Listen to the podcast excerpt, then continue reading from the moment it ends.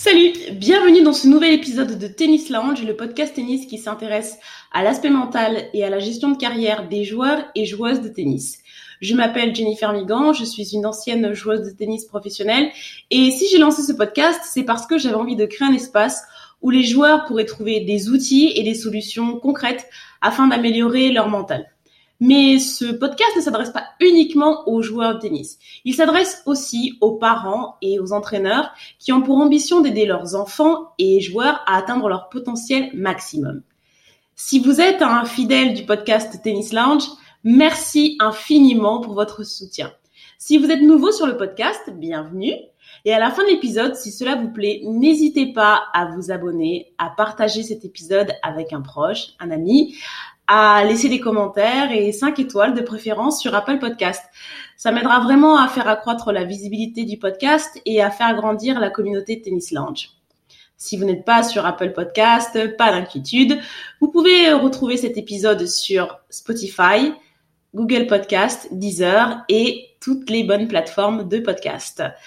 Alors, euh, comme je l'ai dit dans cette première partie de l'épisode consacré à l'US Open, ça a vraiment été un tournoi riche en émotions et euh, on a parlé un peu des, défaillances, si je peux dire, un peu comment euh, euh Novak Djokovic, Naomi Osaka et Stefanos Tsitsipas ont plus ou moins bien géré la pression lors de cet événement et puis même lors de cet été. Mais je voudrais quand même revenir sur les performances exceptionnelles de Daniil Medvedev et d'Emma Raducanu dans cette deuxième partie consacrée à l'US Open. Donc, j'ai commencé avec Daniil Medvedev. Alors, euh, c'est vrai qu'on a beaucoup parlé de la défaillance de Novak Djokovic. En gros, euh, Djoko a raté son match, ce qui est pas complètement faux, mais euh, je trouve qu'il faut vraiment saluer la performance de Daniil Medvedev parce que venir comme ça sur un match avec une avec un tel enjeu et jouer quand même un très très bon tennis, il fallait le faire. Donc chapeau et vraiment ça ça méritait la célébration du dead fish. Mais maintenant, j'ai envie de m'intéresser vraiment à quels sont les éléments qui ont permis à Daniil Medvedev de remporter son premier tournoi du Grand Chelem. Donc pour moi, Daniil Medvedev, ça fait un moment que je dis, euh, je trouve que c'est quand même euh, celui dans la fameuse next gen qui euh, qui sort du lot. Alors euh, c'est vrai que techniquement, euh, voilà, les gens parlent souvent de sa technique en disant tiens c'est pas incroyable, c'est un peu bizarre ce qu'il fait. Euh, moi, ce qui m'intéresse vraiment chez ce joueur, c'est sa mentalité. Et, et je trouve que c'est intéressant de s'intéresser vraiment aux points forts qui ont permis à, à Medvedev de s'imposer et dont vous allez pouvoir vous inspirer. Alors j'ai commencé d'abord avec sa capacité à apprendre. Pour moi, Daniel Medvedev, c'est le joueur qui ne fait jamais deux fois la même erreur. Et ça, c'est vraiment euh, sa grande qualité et ce qui fait que je pense qu'il va gagner encore des grands chelems et peut-être même accéder au rang de numéro un mondial. Je m'explique. Ce que j'ai remarqué, c'est qu'à chaque fois que Daniel Medvedev perd un match, euh, il en retire les leçons assez rapidement et il fait pas la même erreur quand il rejoue contre ce joueur. Je vous donne un exemple. L'année dernière, en demi-finale de l'US Open, donc il joue contre Dominic Thiem, qui était vraiment bon le quand même le grand favori après l'élimination, enfin la disqualification de Djokovic. Et euh, il perd le match euh, en 3-7 assez sec et c'est vrai que euh, on avait l'impression que il aurait dû prendre plus souvent sa chance et monter au filet. Et il a commencé à le faire à la fin du troisième set où qu'il perdra, je crois, 7-5 et on se dit c'est dommage, c'est un peu tard et on sent que c'est pas forcément sa filière naturelle, mais il a essayé quand même de changer les choses. Il le rejoue euh, un mois et demi plus tard au Masters.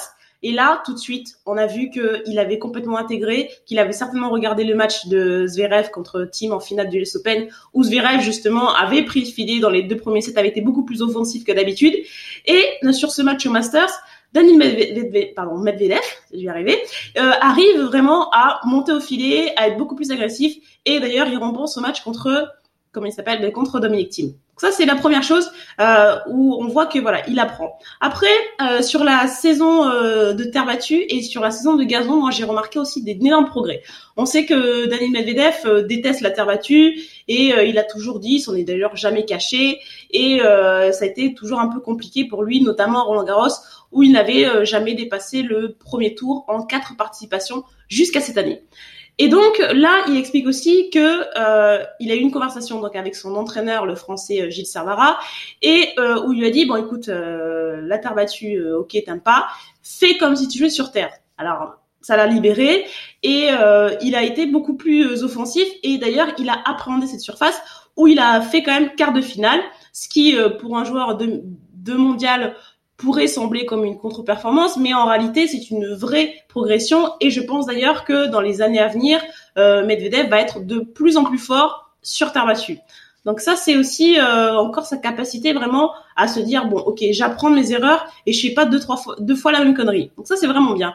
Euh, sur le gazon aussi, une surface qu'il a pas forcément euh, qu'il a pas forcément réussi il a réussi euh, cette, cette saison à aller décrocher un titre à, à Majorque, je crois, et euh, il perd contre bon un très bon Urkac qui a qui a fait voilà un, un, très bon tournoi à Wimbledon. Mais euh, on voit quand même qu'il y a toujours cette cette capacité à progresser très très vite que pour moi les autres joueurs de la next gen n'ont pas. Et c'est pour ça que je trouve que Medvedev pour moi se distingue des autres et que ça va être pour c'est déjà pour moi un grand champion. Ça, c'est vraiment la première qualité. Sur la deuxième euh, qualité, c'est que je, trouve que Medvedev, c'est un joueur qui euh, assume totalement qui il est et qui euh, et qui vraiment n'a pas vraiment d'état d'âme. ce que je veux dire par là, c'est que il est toujours, il est toujours, il prend toujours l'entière responsabilité de ses actions.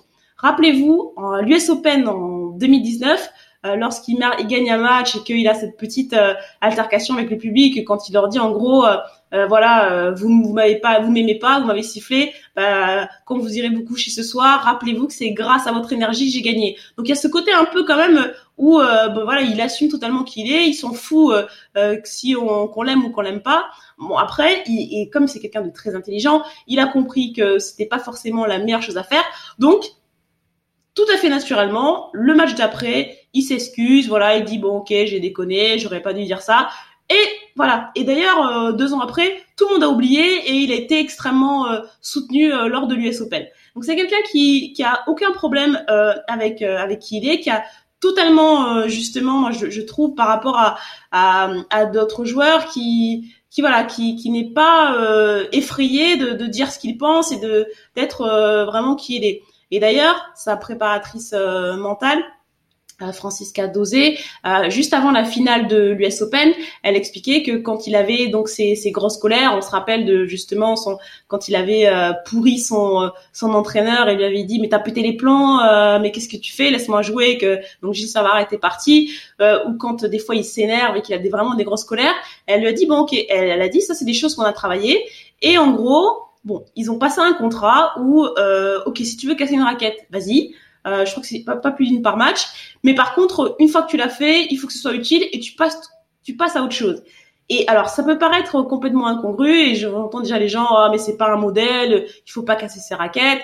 Et je suis d'accord. Maintenant, euh, parfois, euh, gueuler un bon coup et, euh, et vraiment laisser sortir sa, frustration, ça a quelque chose de vraiment salutaire plutôt que d'être euh, comme ça frustré, d'être un peu timoré et au final euh, de ne pas se libérer et de perdre des matchs parce que voilà, on n'a pas on n'a pas laissé sa frustration sortir. Donc ça, euh, pour moi, c'est quelque chose qui est, qui est vraiment une une énorme capacité chez chez Medvedev à assumer totalement qui il est et à ne jamais vraiment se dire euh, voilà ben non c'est pas moi euh, c'est l'autre. Il est vraiment il prend 100% euh, la responsabilité de ses actes. Et ça c'est très très bien quand on veut être un, un grand champion. Donc ça c'est vraiment la, la grosse qualité. Après la troisième qualité c'est que c'est quelqu'un qui est très malin.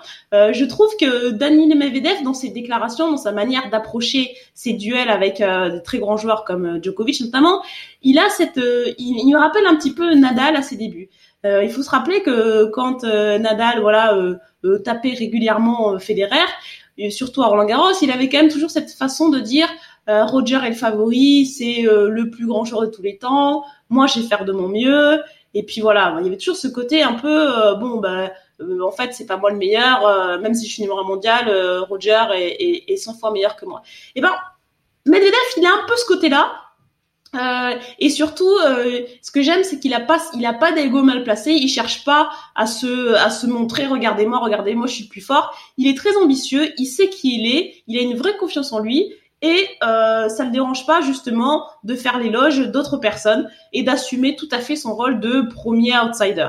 Et d'ailleurs, c'est ce qu'il a fait avec, euh, c'est ce qu'il a fait avec euh, avec Djokovic. Il a appris en fait que il a appris de son erreur à l'Open d'Australie où il avait dit voilà, euh, nous on arrive, la, la, next gen, il y a un peu cette cette comment dire cette pardon, cette pression sur Djokovic. Bon, Djokovic, il lui avait clairement répondu sur le terrain en lui mettant 3-7. Et là, euh, dans ses déclarations, on voit qu'il a un petit peu changé de fusil d'épaule et qu'il dit bon voilà, euh, bah, Djokovic est très grand. Après, je pense que vraiment il a ce, respect pour Djokovic. D'ailleurs, il le dit en, dans son discours de victoire que pour lui c'est le plus grand et voilà. Encore une fois, il assume, quitte à s'attirer les foules des des euh, fans de Fédal, hein, comme on dit, mais euh, il, il a pas, il a pas justement euh, honte de dire bon voilà tiens telle personne est le favori. Et et ça le dérange pas. Et au contraire ça lui c'est une manière un peu habile de s'enlever de la pression. Ensuite, ce qui était pour moi l'élément clé dans la victoire de Daniel Medvedev, c'est que il a vraiment préparé son match il est arrivé avec un plan extrêmement clair et extrêmement précis. Et d'ailleurs, il le dit, euh, je sais pas si c'est dans l'interview d'après-match ou dans la conférence de presse, il dit, voilà, d'habitude, je la veille, je parle avec mon coach de la stratégie, ça dure 5 euh, à 10 minutes. Là, on a passé une demi-heure. Euh, j'ai joué Djokovic sept fois. Cette fois, été un match différent parce que Djokovic s'adapte toujours. Donc, on est vraiment arrivé avec un plan extrêmement précis. Euh, justement, on l'a vu pendant le, le match où il a vraiment pris ce parti pris au service d'être vraiment agressif, même sur ses deuxièmes balles, ce qui a énormément déstabilisé Djokovic. Et il disait, il a dit, ça c'était vraiment quelque chose qui était voulu. Et comme j'avais, et j'ai basé ma stratégie en fonction de l'état dans lequel j'étais. J'avais vraiment confiance en mon service, donc j'ai pu me permettre de faire ça. Et c'est vrai, même, même à la fin, bien sûr, la pression l'a un petit peu rattrapé. Donc il fait quelques, il fait des doubles fautes sur des balles de match, mais il avait quand même confiance dans sa, dans sa stratégie et qui a été extrêmement payante puisqu'on a vu que Djokovic voilà, a vraiment galéré. Et même quand il avait des balles de break euh, bon ben Medvedev euh, servait des missiles et ça devenait très très très compliqué. Donc pour toutes ces raisons là euh, je pense que voilà avoir un plan très clair c'est c'est vraiment essentiel quand vous arrivez sur un sur un match que ce soit voilà quelqu'un de favori ou pas mais mais ça ça enlève de la pression et surtout ça vous permet de vous concentrer uniquement sur ça sur le plan de jeu ça ça évite de voilà de voir les éléments extérieurs et et euh, ainsi de suite. Donc, bravo à Daniel Medvedev. Euh, je pense que sa performance est, euh, est vraiment à saluer. Et effectivement, je pense que c'était le seul joueur qui, qui aurait pu battre Djokovic lors de cette US Open. Alors j'ai passé maintenant à Emma Raducanu. Donc Emma Raducanu, ça a été vraiment bah, un peu l'ouragan de, de cette US Open. Euh, sortie des qualifs, euh, elle a gagné 10 matchs, elle a pas perdu un set, elle a mis que des, elle a sanctionné. Bref, euh, c'est assez incroyable et c'est vraiment un exploit. ouais, je pense qu'il peut-être ne se reproduira jamais. Ce qu'elle a fait, c'est assez incroyable. Alors Emma Raducanu, donc bien sûr là maintenant tout le monde en parle, c'est la nouvelle star du tennis, c'est extraordinaire, elle va être numéro mondial, elle va gagner Wimbledon. Bref, bon voilà, tout le monde s'enflamme comme d'habitude et à juste titre parce que sa performance a vraiment été impressionnante et impressionnante et donc elle le mérite euh, euh, voilà sans aucun doute. Mais ce qui va être intéressant, c'est de voir aussi quels ont été euh, les outils et qu'est-ce qui a fait que bah, Emma Raducanu est arrivée et a pu gagner euh, son premier Grand Chelem avec une euh, avec une facilité apparente. Alors, la première chose, c'est que Emma Raducanu, je pense un peu comme Medvedev, c'est quelqu'un qui a l'air, alors on la, la connaît pas encore, donc on va voir comment ça va, ça va se passer par la suite, mais euh, de ce qu'on a pu déjà voir, elle a quand même cette faculté à apprendre assez rapidement. On se souvient qu'elle avait été euh, jusqu'au euh, jusqu'en huitième de finale à Wimbledon, donc le le Grand Chelem donc euh, chez elle hein, en Angleterre et elle euh, elle avait été un peu rattrapée par l'enjeu et s'était euh, retirée après son premier set perdu contre euh, Tomjanovic et donc elle, a dit qu'elle a appris de cette expérience là et manifestement elle a vraiment appris pour le coup et donc c'est cette faculté à mieux gérer euh, voilà quelque chose qui était nouveau. Là, c'est vrai que à Wimbledon, elle est arrivée. Je pense qu'il y avait euh, pas d'attente et qu'elle a été un peu submergée par justement son niveau de jeu qui était très bon. Et, c'est aussi des fois justement, euh, ça fait partie de l'expérience où euh, parfois on, progresse plus vite que qu'on ne pense. Et, euh, et c'est ce qui s'est passé avec avec Raducanu. Peut-être qu'elle s'attendait pas à être à ce niveau-là aussitôt. Donc il y a il y a un moment où le mental et et le niveau tennistique doivent s'ajuster. Et c'est ce qu'elle a réussi à faire en l'espace de deux mois. Donc déjà, chapeau à sa capacité d'adaptation qui a été formidable. Après, sur sur le deuxième point qui a été, je pense, euh, primordial dans le succès de, euh, de Raducanu à l'US Open, c'est que euh, elle a, elle est très, elle a l'air d'être très bien entourée. Elle est venue avec sa, petite équipe, hein, donc ils sont peut-être, je sais pas, cinq à tout casser, et ils sont vraiment restés en vase clos pendant tout le tournoi. Et surtout, ils avaient un objectif qu'elle a répété plusieurs fois, c'était voilà, se focaliser sur ce qu'on a à faire, sur la routine, sur les entraînements, un match à la fois. Et ça, c'est un truc qu'on entend souvent des des joueurs ou voilà des sportifs euh, voilà un jour je me projette pas un jour à la fois et c'est vrai que euh, on a tendance à dire ouais c'est un petit peu bateau mais euh, ça si les gens le répètent c'est qu'il y a vraiment de euh, de réels bénéfices de réels bénéfices et donc euh, elle c'est ce qu'elle a fait pour chaque match et comme elle l'a dit à la fin du tournoi quand elle a joué son premier tour de qualif elle, elle, ne pensait certainement pas à jouer la finale sur le Arthur Ashe Stadium. Et donc c'est cette philosophie de de le faire euh, pas à pas, d'avoir confiance en son travail, d'avoir confiance euh, en ses capacités et qui font que on peut avancer chaque jour et progresser et ensuite atteindre ses objectifs. Donc c'est ce qu'elle a fait et ça c'est quelque chose que je conseille à tout le monde de faire euh, dans sa pratique vraiment d'avoir toujours cette mentalité du plus petit progrès possible. Les 4 P si ça peut vous aider pour vous en souvenir. Donc ça c'est la deuxième chose. Après euh, ce que moi j'ai aimé chez euh, Emara Ducanu, c'est que elle a euh, pendant tout le tournoi, euh, elle a donné cette impression de ne pas avoir de faiblesse. Alors ça c'est quand même assez impressionnant pour une joueuse de 18 ans et qui montre, qui démontre une certaine maturité. Elle est arrivée sur le tournoi et c'est vrai qu'à chaque fois que on a on a regardé, on avait vraiment l'impression que bah oui, elle était intouchable. Et d'ailleurs, c'est Maria Sakkari qui le qui le dit à la fin de la demi-finale. Elle, elle dit que euh, il semblerait que contre elle, euh, on perde un peu nos moyens, que, personne n'a été vraiment elle-même. Elle dit aussi, euh, je veux pas parler en son nom, mais quand j'ai regardé le match de, de Bencic contre Raducanu, ouais, on a l'impression que euh, quand on est devant elle, ouais, on sait pas trop. Alors il y a plusieurs choses à ça. C'est vrai que le fait qu'elle arrive avec zéro pression, parce que là, pour le coup, euh, quand tu sors des qualifs, déjà, c'est un bonus. Après, tous les matchs après sont quand même des bonus. Et puis là, en plus, c'est une fille qui joue, euh, qui joue vraiment bien, qui a confiance, euh, qui lâche ses coups et qui a l'air de prendre du plaisir. Donc, en face, ça met quand même une sacrée, elle met quand même des coups de pression. Et mais, mais là où vraiment, moi, je trouve qu'elle a été forte, c'est que elle, elle, a joué uniquement sur ses forces. c'est difficile, je pense, pour pour les gens de dire bah attends c'est quoi le point faible de Raducanu? Elle sert bien elle retourne bien elle se déplace pas mal euh, ouais elle monte au filet euh, c'est c'est propre euh, enfin donc c'est c'est assez c'est assez marrant. Et ça me rappelle un peu en termes de vraiment se focaliser sur ses forces et de les appliquer avec une vraie détermination. Ça me rappelle euh, Maria Sharapova ses débuts. Maria Sharapova quand elle est arrivée euh, et encore, je trouve que tactiquement, c'était moins moins propre que euh, que Raducanu, mais elle avait cette tellement cette tête détermination. Et même si on savait où la balle allait, où elle avait vraiment ce schéma gauche droite et et elle jouait voilà où il y avait euh, il y avait un trou où on disait tiens c'est un peu voilà c'est tellement robotisé, mais elle gagnait ses matchs. Donc moi c'est quelque chose que j'ai toujours admiré chez chez Jarapova. Après bien sûr elle a étoffé son jeu et et puis elle a elle a vraiment voilà ajouté des d'autres euh, d'autres épaisseurs hein, à sa technique et, et à son sa, sa, stratégie. Mais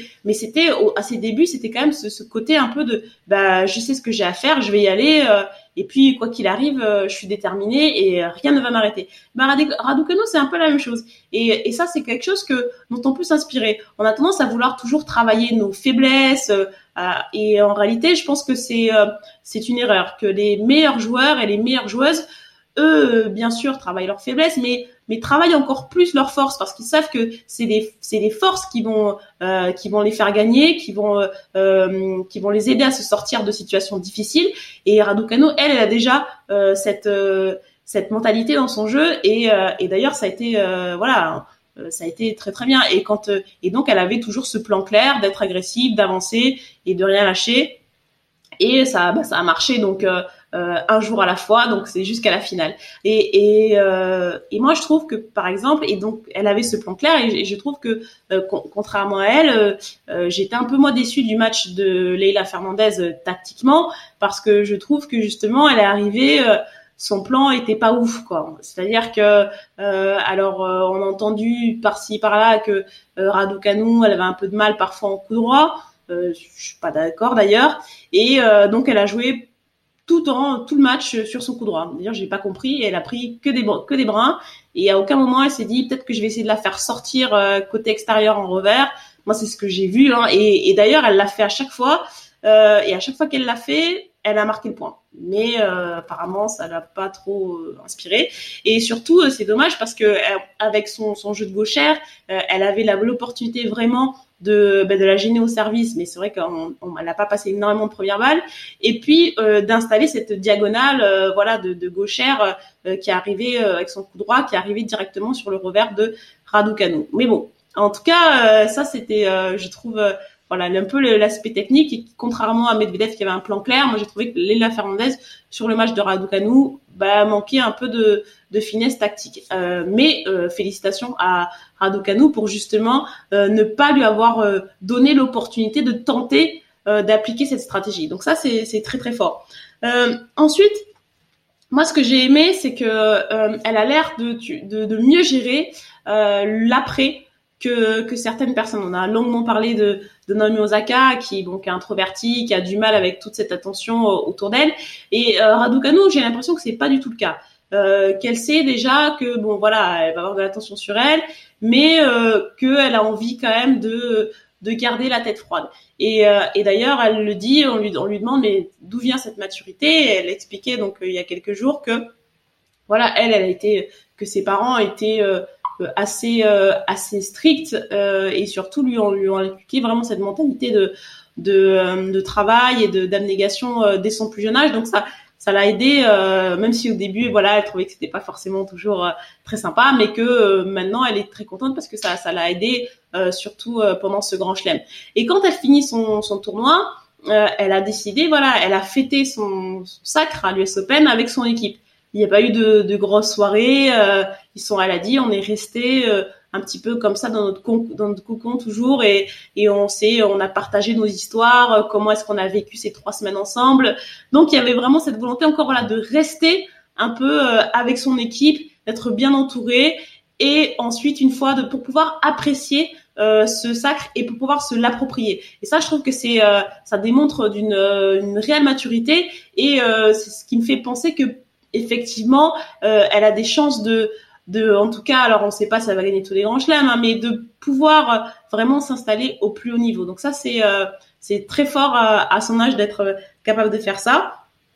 Et, et voilà, donc donc moi, j'ai hâte de, de voir ce qui va se passer avec Raducanu dans le dans le futur, mais euh, j'ai pas vraiment d'inquiétude. Et puis Leila Fernandez aussi, qui qui malgré son euh, voilà, été peut-être un peu dur en disant qu'elle a raté sa finale, mais mais elle a quand même démontré de, belles choses. Donc euh, donc le tennis féminin est, entre deux bonnes mains et, ça va être ça va être vraiment intéressant pour pour le futur.